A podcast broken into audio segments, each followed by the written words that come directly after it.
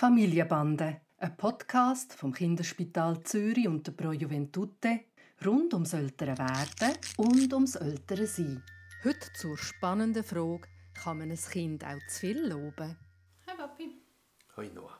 Sag mal, kann man ein Kind zu viel loben? Oder, ich frage es anders. Wie, tue ich den Tani am besten unterstützen, indem dass er eben Sachen ausprobiert und versucht, für sich zu kommen? Also, ja, ich habe das Gefühl, ich bin schon ein bisschen zu überschwänglich und sage ein bisschen zu schnell, wow, das hast du jetzt aber super gemacht.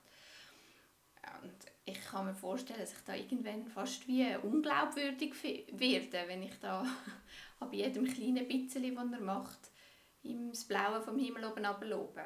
Und gleichzeitig habe ich einmal etwas anderes gesehen von jemandem, der versucht hat, Tani äh, zu animieren, etwas zu machen und das gemacht hat, indem sie ihm gesagt hat, ah, das kannst du sicher nicht. Ah, das kannst du sicher nicht. Und, und wie hat er dann reagiert? Sehr irritiert.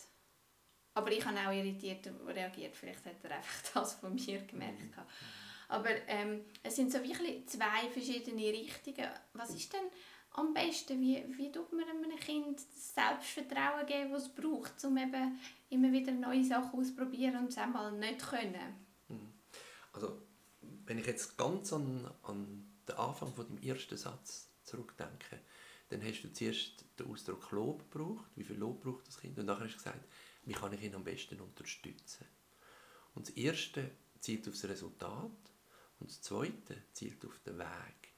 Und ich glaube, wenn man den Weg lobt, dann ist man nie falsch. Man muss achtsam sein mit Lob. Ich gebe dir ein paar Beispiele, die nicht gut sind. Wenn du zum Beispiel äh, ein Kind, wo, wo sich bei etwas nicht Mühe gibt, überschwänglich lobst, mit einem Hintergedanken, dann äh, denke ich, bewirkt das möglicherweise das Gegenteil von dem, was du willst, indem er sich gar keine Mühe gibt bei irgendetwas. Mhm. Etwas anderes ist, wenn du etwas lobst, wo eigentlich das Kind die Belohnung in sich selber inne hat. Also zum Beispiel, was ich häufig höre, ist, wenn ein Kind ein Gacki macht aufs, aufs Heavy oder so etwas, wo die Eltern ausflippen und sagen, hey, das hast du gut gemacht. Und ich habe da den, den Remo Largo im Ohr, mein Lehrer, wo, wo sagt, ähm, das grösste Glücksgefühl ist, wenn ein Kind entdeckt, dass es den Körper so äh, kontrollieren kann, dass es einen Stuhl absetzen kann. Also, und das soll man ihm nicht sagen, super gemacht? Ist gar nicht nötig, weil das Kind ist so beglückt von dem, was drinnen ist. Es braucht das gar nicht. So wie ein Kind nicht braucht, dass du sagst, schön aufgegessen oder irgendwie so etwas.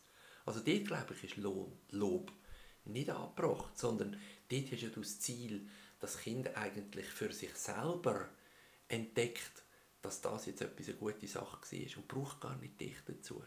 Aber deine Frage geht jetzt bei etwas, dass du ihn dazu bringen willst, zu probieren, auf den Stuhl zu klettern oder irgend so etwas. Und dort würde ich, glaube ich, auch nicht, wenn er da oben ist, sagen, super, dass du auf den Stuhl gekommen bist, sondern du tust eigentlich den Prozess unterstützen und sagen, das war gar nicht einfach gewesen. Du hast zuerst müssen mit dem Bein auf, aufs Brett raufgehen und dann hast du dich aufziehen. Das hat mir mega gefallen, wie, das, wie du das probiert hast. Diese Art von Lob, wo den Prozess unterstützt, ist sehr viel mehr wert wie ein Lob, wo dann irgendwie wie eine Wertung ist. Das hast du gut gemacht oder das hast du schlecht gemacht. Aber man gibt dann die Äußerung zum Prozess gleich am Schluss? Ja, das kannst du. Oder während. Das spielt ja gar nicht so eine Rolle. Du kannst es auch im Nachhinein machen.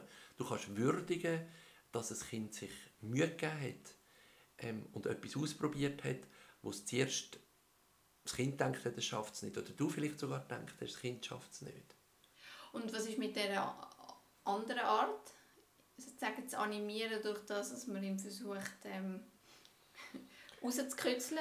Also, ja, sagen, also ich glaube, letztlich geht es ja, das hast du auch gesagt, um Selbstwertgefühl. Und zwischen ihnen tut Lob einfach auch gut. Also ich wollte jetzt auch nicht päpstlicher als der Papst sein und sagen, man darf gar nicht loben. Das tut auch gut, zwischen ihnen zu hören.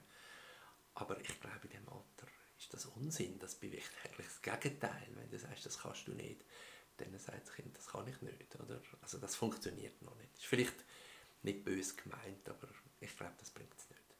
Es ist aber noch ein schöner Gedanke, weil es stimmt ja auch, es ist ja nicht so, dass ich das, was ich am tollsten finde, ist, wenn er etwas geschafft hat, sondern ich freue mich auch ehrlich darüber, wenn er etwas probiert. Genau.